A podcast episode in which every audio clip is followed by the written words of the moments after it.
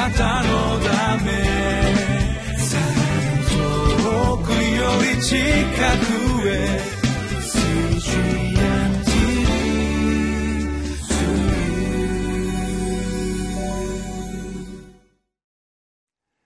皆さんこんにちは。リビングライフの時間がやってまいりました。私は東京ホープチャペルの牧師の西田と言います。今日も神様の御言葉に聞いてまいりましょう。今日はアモス書9章の7節から15節。現在の裁きよりも大きい将来の回復の望みについて分かっちゃってまいりましょう。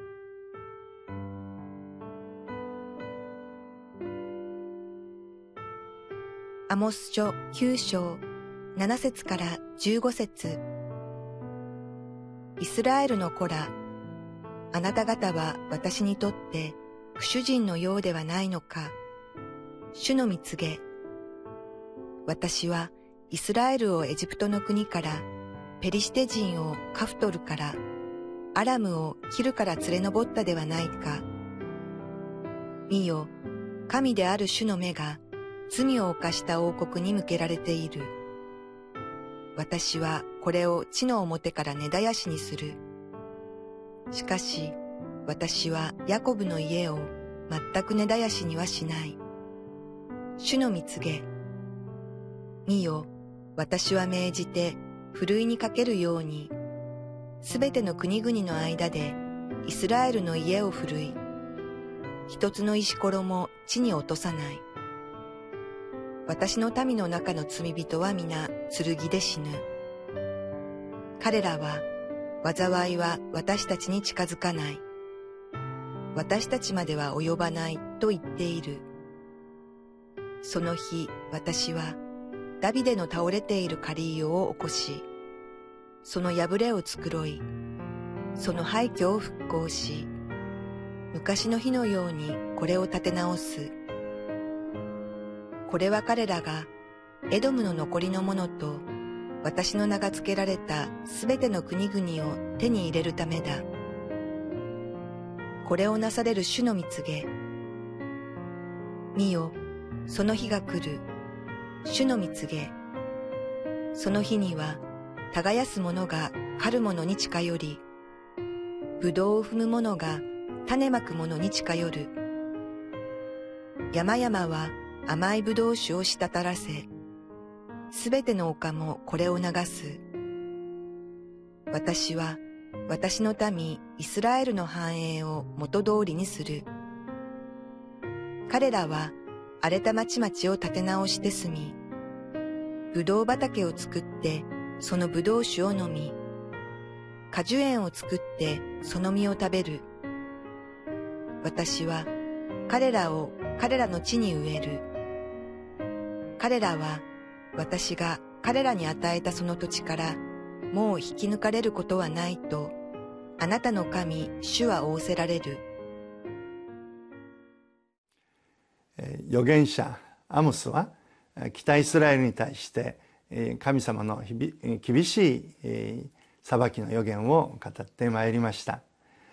それはなぜかというと北イスラエルが神様に対して大きな罪を犯していったからであります。何度も彼は警告をしましたしそしてその警告によって彼らが神の前に立ち返ることを願ったのですけれども彼らは聞く耳を持たなかったのであります。それがゆえに彼らは裁きを受けることになります。しかし裁きのままで神はそれで彼らを放ってはおかれません。神はそこから彼らを回復していかれる、えー、私たちが信じる神は回復の神であるということを私たちは覚えたいと思うのであります。それは聖書を通して流れる一貫した神様のお心であり姿勢でもあります。神様は祝福し恵みを持って私たちを助け救ってくださいます。しかしその救いの恵みを忘れて罪を犯したイスラエルの人たちは神の裁きを受けますがしかしそこからまた神は彼らを回復させてください。そういう言葉言葉がこのアモス書の9章の7節からは出ているのであります。特に8節の後半を見ますとしかし私はヤコブの家を全く根絶やしにはしない主の蜜げとあります。根絶やしにするどころか11節を見ると、その日私はダビデの倒れている借りを起こし、その破れを繕い、その廃墟を復興し、昔の火のようにそれを立て直すというのであります。かつて神に忠実であったダビデ王朝、神様の恵みと祝福を受けて繁栄しましたけれども、しかしその後に続く王様たちが罪を犯し、ついには国は分裂、そして神の裁きを受けることになります。そしてダビデの家は崩壊したように見えますけれども、しかし神はその、壊れたダビデの幕や狩りを起こし、破れを作ってくださるというのであります。13節を見ますと、見よ、その日が来る。主の蜜げ。その日には耕す者が狩る者に近寄り、葡萄を踏む者が種まく者に近寄る。山々は甘い葡萄酒を滴らせ、すべての丘を、丘もこれを流す。何という神様の恵みかということがここに書かれています。耕して、そしてその耕したものが実って借り入れる。それがもう近づいてくる。耕していつになったらそれがこの借りれれるかという待ち遠しい時間の経過を思うけれどもいやもうそれはどんどん近づいてくるというそういうイメージニュアンスがここにはありますさらに14節を見ますと私は私の民イスラエルの繁栄を元通りにすると彼らは荒れた町々を建て直して住みブドウ畑を作ってそのブドウ酒を飲み果樹園を作ってその実を食べるというのであります。えかつて繁栄したイスラエルの繁栄をまた元通りにしてくださる、えさらには町々を立て直してくださる、え復興でありますね。日本も、え東日本大震災で多くの被害を受けました、今まだその復興途上の人たちもたくさんいますけれどもイスラエルの人たちもそのような辛い苦しい状況を経験しましたが神様はその人たちを復興させまた元通りにさせてくださる。野にはこのブドウ畑がよく実ってブドウ酒を豊かに作ることができるんだというのであります。15節私は彼らを彼らの地に植える。彼らは私私が彼に与えたその土地からもう引き抜かれることはないとあなたの神主は仰せられる。彼らは国が滅びて流浪の民になります。そして補修の浮き目に遭いますけれども彼らは帰ってきてまた再び国を再興することができる。そしてもうそれは決して抜かれることはないんだと。もう植えられたらもうずっとそこに定住することができるんだ。そのような時が来るんだという。回復のことをここで予言してくれているのであります。どうでしょう？私たちは今どういうところに置かれているでしょうか？一見試練や困難を味わっているかもしれません。今私の人生はこれがどうなるだろうか？いつこのかつて恵みを受けたような状況に戻るんだろうか？と嘆きの中にいる方ももしやおられるかもしれません。でも神様はあなたをそのままにそこに置いておかれることは決してありません。我らが信じる神は回復の神です。神様は私たちにイエス様が来られた時、え天の御国は近づいた。悔い改めて福音を信じなさいとこの神の国の到来を告げられましたけれどもあなたにも神の回復の時が必ずあることを信じてください。今あなたの家庭は壊れてるかもしれません。でもその家庭が必ず主にあって回復することを信じてください。事業事業が今うまくいっていないかもしれない。そのように見えるかもしれない。しかしあなたがもう一度神に立ち返って神を見上げるならばその事業は繁栄するようになる。神の祝福があなたの周りにもう一度集まってくる。あなたの心が神に向けられ神とつながるならば必ずそうなることを信じていただきたいのです。私のうちの教会に来られているメンバーの一人、えー、彼は、えー、非常に不幸な家庭に、えー、この生活しておられましたそして、えー、親御さんと離れ離れになっていましたけれどもイエス様を信じて本当に救われて喜びの中に入れられたら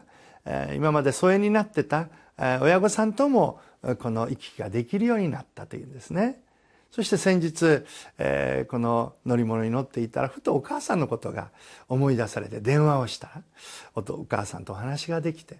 えー、この自分がイエス様を信じて救われたことを証しすることができたというんです。そしたらお母さんが何て言われたかっていうと「あ私も教会に行ってみたい」それで彼はそのお母さんを誘って教会にお連れしたというんですね。一見壊れてたような家庭あ自分の家庭これからどうなるだろうかと思っていたような家庭が回復が始まっている。そしてそこにイエス様の愛が届けられて親御さんが神を信じるようになるように今導きが始まっている。そのことを喜んで先日お明かしをしてくださいました。そうです。あなたのご家庭もあなたの生活も神によって回復されることを信じていただきたいと思うのであります。神は必ずあなたに豊かな恵みを備えてくださるでしょう。神の祝福を心からお祈りをしています。